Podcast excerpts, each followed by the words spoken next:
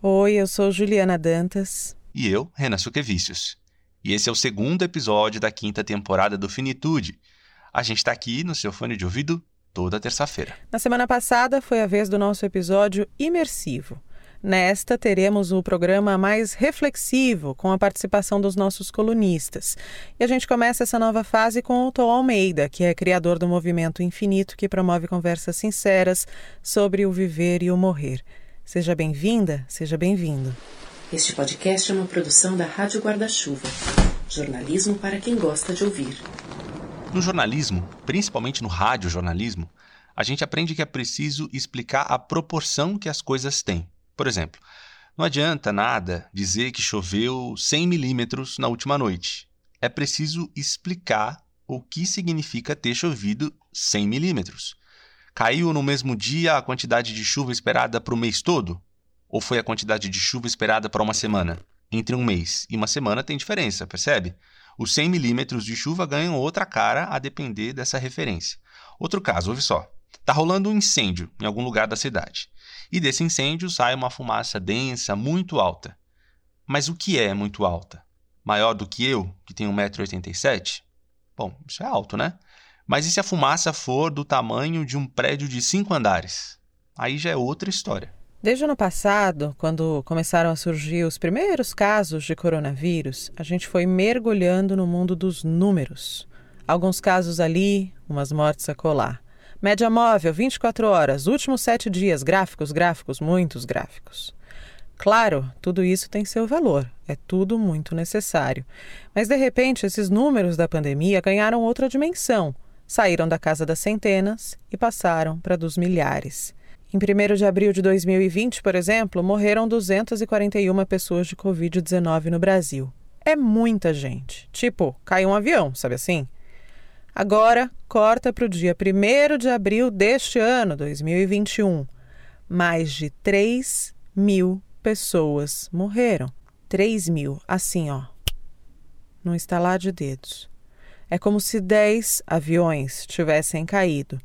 Só que, ao contrário das tragédias aéreas com as quais nos chocamos, com razão, claro, agora a gente está habituado, adaptado a essa nova realidade. Na quinta-feira da semana passada, a gente passou da marca de 400 mil brasileiros mortos. Quando eu e a Ju começamos a pensar essa troca de ideias aqui com você, essa marca não havia chegado. A gente tentava calcular quando chegaria e foi antes do que a gente previu. Agora, no dia em que esse episódio está indo para o ar, já são alguns milhares a mais. E se você está ouvindo esse programa mais para frente, infelizmente, os números com certeza estarão piores. Abadia de Fátima Alves. Sabe o que significa isso? Se a gente fizesse um episódio de podcast falando os nomes completos de cada uma das vidas ceifadas por esse vírus e por suas complicações, esse episódio teria 283 horas. Isso se você ouvisse o episódio sem parar, sem dormir, sem interromper para tomar banho ou qualquer outra atividade. Seriam longos 11 dias e 19 horas para escutar tudo. Talvez fosse insuportável escutar esse episódio hipotético, mas não pelo tamanho dele, mas pela dureza da realidade mesmo. O Brasil acabou virando um grande obituário. Zumira Silva Araújo Carneiro. Vamos fazer uma outra simulação? Imagina uma pessoa adulta, casada, com três filhos, os dois pais ainda vivos, dois sobrinhos muito próximos e dois melhores amigos. Você certamente conhece uma família parecida com essa. Imaginou?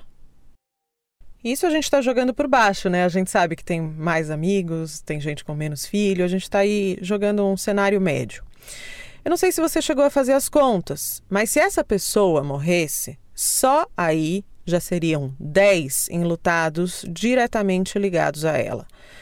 Nessa conta por baixo, então, 400 mil mortos vezes 10 enlutados diretos, somos 4 milhões de brasileiros em uma situação, no mínimo, desafiadora. Mas a gente sabe que a gente tem conexão muito estreita com bem mais gente do que esse ser humano hipotético em questão aí, né? Somos enlutados a perder de vista. Teve até uma capa do jornal Extra do Rio de Janeiro, publicada na sexta-feira, um dia depois da marca de 400 mil mortos, que tem um mapa do Brasil, e esse mapa do Brasil é formado por essas ligações que a gente tem com as pessoas, não só nossa mãe, nosso pai, nossos irmãos, nossos primos, mas a nossa professora de inglês, o cara que vende o pão pra gente, a pessoa que limpa a nossa casa, enfim, são muitas as conexões que a gente faz ao longo da vida. É um mapa do Brasil, assim, né, preenchido com essas, esses termos, né, essas palavras. Lá ao norte tem, assim, a mãe do meu amigo, no meio, bem forte, minha mãe. É uma belíssima capa, né, em termos editoriais, mas muito, muito dura. Um retrato uh, perfurante aí do que virou o Brasil, né? É, porque a gente está naquele ponto, Ju, em que com certeza cada um de nós conhece alguém que ou morreu de Covid ou que precisou de atendimento médico por causa da Covid, né? Teve até um levantamento do Centro de Pesquisa em Comunicação Política e Saúde Pública da Universidade de Brasília. Foi feita em parceria essa pesquisa com o Instituto Brasileiro de Pesquisa e Análise de Dados. Hum. Esse levantamento estimou que 86% dos brasileiros conhecem pelo menos uma pessoa que morreu em consequência da Covid-19, podendo ser um membro da família, um amigo ou que a gente estava falando, uma pessoa não tão próxima. E há também quem tenha perdido conhecidos em mais de um desses grupos. E assim, mesmo que a pessoa esteja ouvindo a gente agora, né, um ouvinte sortudo, se é que a gente pode dizer assim, não perdeu ninguém da família, dos amigos, de conhecidos, ainda assim, é, com certeza você deve ter visto que a gente perdeu figuras públicas, famosos, gente muito importante aqui no Brasil por causa da doença. Alguns exemplos: a atriz Nissete Bruno, o Paulinho do Roupa Nova, o Aldir Blanc, o José Paulo de Andrade. Aqui são quatro exemplos de pessoas muito conhecidas em diferentes áreas, né? A Covid-19 está nos números que a gente vê na TV, no barulho das sirenes das ambulâncias. Gente que mora perto de hospital sempre faz esse tipo de relato. Na máscara que a gente precisa vestir antes de sair de casa e também naquele desejo, quando é que esse pesadelo vai ter fim.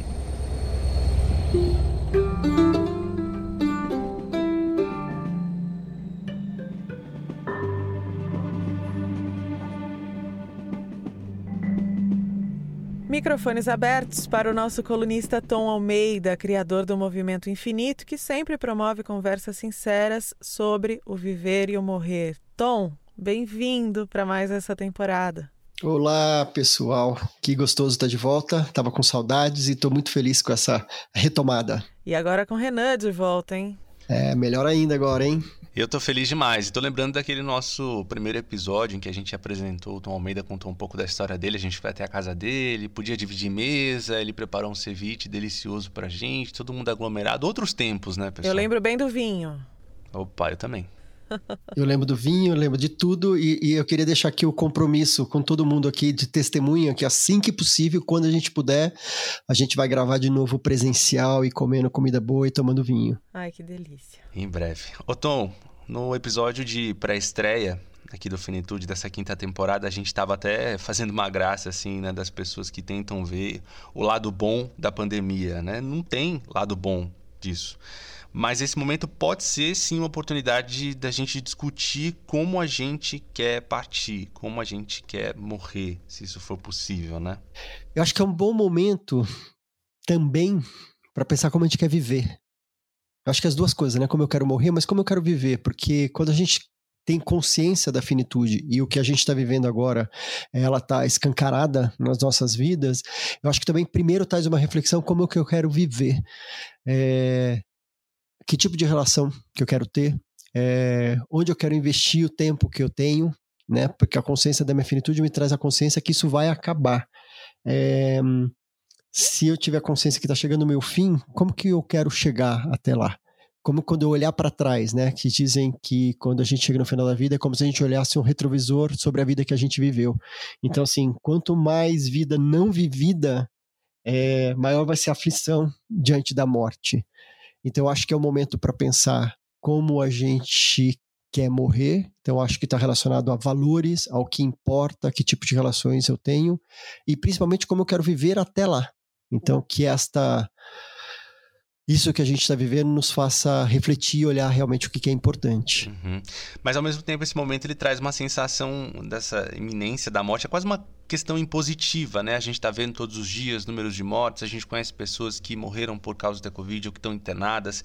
Então isso se impõe, né? E nem todo mundo está preparado para discutir a morte, né? Isso pode disparar alguns gatilhos em algumas pessoas. Como é que a gente lida com essas questões nem sempre agradáveis, né? Que podem surgir em conversas é, como essas, quando a gente fala do morrer, né? Não só do viver, mas do uhum. morrer. É, sem dúvida podem disparar alguns gatilhos. É, eu acho que o importante é estar é tá consciente desses gatilhos. Consciente e no sentido de falar o que, que isso está disparando em mim, que sentimento que isso me traz. Uhum. É, acho que o primeiro passo é nomear isso. O que, que é isso? É o medo é uma dor, é uma aflição? Que, que qual é esse sentimento? É, e explorar, é, olhar de frente para esse sentimento, porque daí se a gente consegue atravessar esse desconforto, eu consigo entender o que ele está me dizendo. Então ele vai me dizer sobre uma necessidade, ele vai dizer sobre um medo, sobre um desejo. É, então não fugir desse gatilho, na verdade, o gatilho é uma informação sobre o que, que é importante para gente. Então, sempre que eu falo é olhando para esses gatilhos, olhando para essas conversas difíceis de frente, entendendo o que elas querem nos dizer, isso ajuda muito nesse processo, ajuda nessa travessia. Agora, Tom, a pandemia, como a própria raiz do nome diz, né, é uma questão mundial, não é exclusividade do Brasil. Só que aqui a gente tem inúmeras camadas extras de dor uma vez que o governo, que deveria proteger a população do país, joga contra tudo que seria a solução. E aí a gente vê gente morrendo na fila, gente morrendo sem acesso à UTI, sem respirador, gente amarrada à cama porque não tem o kit intubação. É assim, é uma atrocidade, né? E nos últimos dias o ministro da Economia, o senhor Paulo Guedes, ele apontou a longevidade como uma das principais causas de o Estado ter quebrado, que agora todo mundo quer viver mais de 100 anos, onde já se viu. Como é que você tem observado, Tom, o impacto dessa falta de respeito do poder público para com o brasileiro que já está profundamente fragilizado? Olha, eu, eu, assim, como se a gente não vivesse o maior desafio que a gente já viveu na nossa história. É, vem essa camada absurda que é de uma violência profunda, é um desrespeito. É, e acho que a informação que esse governo nos passa é assim: vocês estão nos atrapalhando. Vocês vivendo, vocês sofrendo, vocês nos atrapalhem. Então parem de viver, parem de sofrer. É, eles não têm nenhum processo de legitimar ou respeitar a dor de ninguém. Então isso é muito cruel. Então assim, uma pessoa que ela está vivendo luto e para suportar a dor que ela está vivendo, é muito importante que a dor dela seja legitimada, que ela tenha receba atos de amor, que ela seja vista. Então eu acho que tudo é, o que a gente está vivendo está sendo assim um, um, número muito maior é, de vezes é, de dessa camada de desconforto e de dor, é, e que seria muito importante. Então, isso vai fazer com que o processo de luto de todos nós, das pessoas que perderam as pessoas, das pessoas que estão vivendo esse luto coletivo, torna-se um processo muito mais desafiador, é muito mais difícil. Uhum. E gera aquela ansiedade também em quem, porventura, não perdeu ninguém, não pegou Covid, mas e se eu pegar? Vai ter leito? E se eu pegar, eu vou morrer sem ar, né? Então, quantas camadas aí de tortura, inclusive psicológica, né? É, inclu é, inclusive, Ju, agora há pouco eu estava antes da gente sentar para conversar, eu estava numa conversa com um amigo meu americano, falando justamente sobre a situação, ele queria saber como que as coisas estão aqui no Brasil, e ele contando assim como que a mudança do governo lá transformou toda a sensação, assim, o caminhar pelas ruas, é, as relações entre as pessoas, como tirou essa camada, né? Quando o Biden foi eleito, quanto que ele honrou as vidas e quanto que ele fez com que esses enlutados fossem vistos e quanto que ele estava falando assim, na vida dele ali cotidiana, essa mudança de governo, de respeito, quanto que isso foi importante, quanto que isso trouxe um alívio. Ele falou assim, eu já fui vacinado, é, isso traz um conforto, mas na real ainda é, nada mudou concretamente muito, mas a mudança de governo, de governo e esse respeito trouxe muito mais conforto para todo mundo. É visível, assim, na cara das pessoas, no humor. É, então é muito importante ter um governo que respeite, que valide a dor das pessoas. Uhum. Pelo menos lá eles têm uma luz no fim do túnel, né? É, agora eles abriu-se a luz, né? Então eles têm essa luz no túnel, né? Eu que eu, eu ando conversando quando eu converso com esses amigos de fora, eu falo que infelizmente eu não tenho visto nem o túnel. Isso que é triste, a gente não tem nem túnel. No episódio de pré-estreia, eu tinha feito relato de como foi o processo de internação da minha mãe, de adoecimento do meu pai, o meu mesmo, e esses medos que a Ju tinha citado, né? Dessa coisa de, meu Deus, vai ter leito? Será que vão tentar usar algum medicamento em mim ou na minha família que não tem eficácia?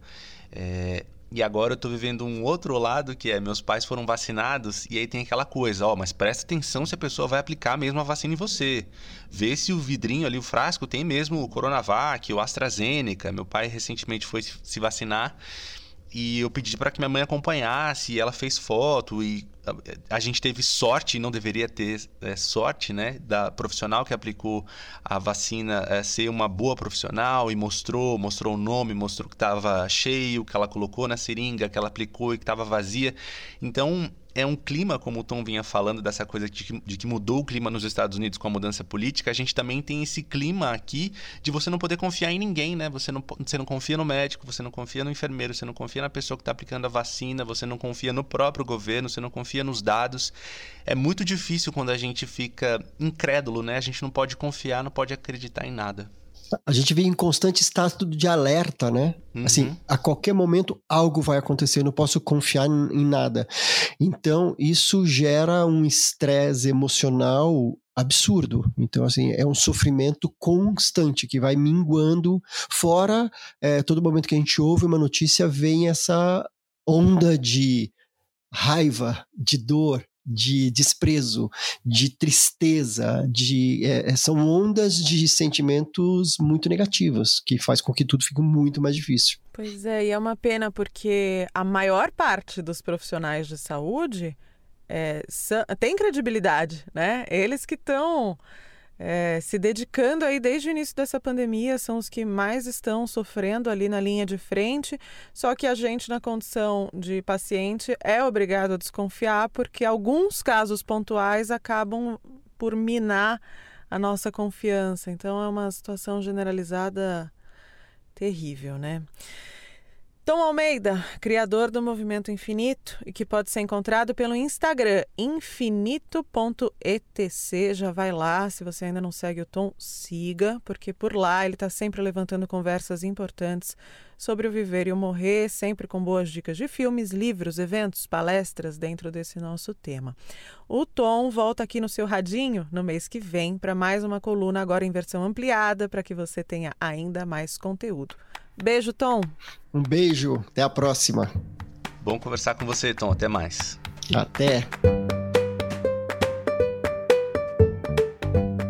A gente vai ficando por aqui. Eu agradeço a Valéria Tinoco, psicóloga especialista em luto, sócia fundadora do Quatro Estações Instituto de Psicologia, por sempre me ajudar com informações importantes para a gente se comunicar com responsabilidade por aqui sobre luto.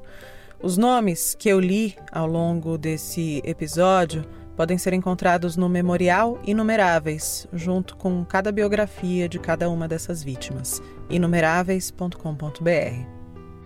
E antes da gente se despedir, eu queria agradecer a você, nosso ouvinte, por tanta mensagem bacana. Foram muitos os recados que a gente recebeu desde que voltamos com a nossa nova temporada. Para falar com a gente, tem alguns caminhos. Nosso Twitter, Podcast Finitude, também o nosso Instagram, Finitude Podcast, e o nosso e-mail, finitude@radioguardachuva.com. A gente quer cada vez mais trocar ideias com você, trocar mesmo, poder te ouvir. Aliás, a gente está até plantando uma sementinha, né, Juliana Dantas, de uma ideia hum. aí, quem sabe, fazer Conta umas tudo. lives. Lives, mas não aquela de Instagram com imagem. Já que a gente é áudio aqui nessa bagaça, a gente quer fazer lives em áudio, com som, com a possibilidade de abrir o microfone para você, nosso ouvinte. Será que o pessoal viria, Ju? Ah, eu tô louca para ouvir a voz dos nossos ouvintes. A gente sempre lê as mensagens com bastante atenção, mas ouvir a voz dos nossos ouvintes seria é novo para mim. Né? Ah, eu quero. Ó, oh, e o Finitude você pode indicar para os seus amigos, parentes, colegas de trabalho, até inimigos, né, Renan? Opa! A gente toca aí no seu Spotify, Deezer, Apple Podcasts e também pela Orelo, que é uma plataforma made in Brasil, que é só baixar e sair usando. Outro programa que vale a pena indicar também, Renan, é o Põe na Estante, nosso parceiro na Rádio Guarda-Chuva, comandado brilhantemente pela Gabriela Maier. O episódio mais recente é com o livro Mrs. Dalloway, da Virginia Woolf. E eu tenho um carinho muito especial por essa história. O filme As Horas, baseado nesse livro, é meu filme da vida, meu filme preferido. Inclusive, para quem gosta aqui dos nossos temas, olha, prato cheio, viu? Não deixa de ouvir o Põe na Estante e se você puder assistir As Horas também, eu recomendo. Bom, vamos para os finalmente então. A Ju apresentou, cuidou do roteiro, da captação de som, da edição e também da distribuição desse episódio. O Renan, além de ter apresentado e roteirizado, também sonorizou e mixou. É ele que assina também todo o material gráfico do programa. As trilhas sonoras são da Blue Dot Sessions e de Kevin MacLeod. Aliás, você percebeu como tá bonitona a nossa trilha nova, Juju? Ai, que belezinha! Tá esbanjando, hein, Renan? Sobe um pouquinho essa trilha aí pra gente ouvir melhor. A Vanira Kunki é quem faz a revisão da nossa newsletter semanal. Você pode ter acesso a ela, a, a newsletter, né? Não a Vanira, que fique claro. Quando incentiva o Finitude financeiramente pelo site apoia.se barra Finitude Podcast. A Andressa Dantas é a CEO da agência Arebo, que cuida da comunicação e do comercial aqui do Finitude. A gente se encontra na semana que vem. Beijo pra vocês. Beijo e até terça, aí com mais um episódio imersivo.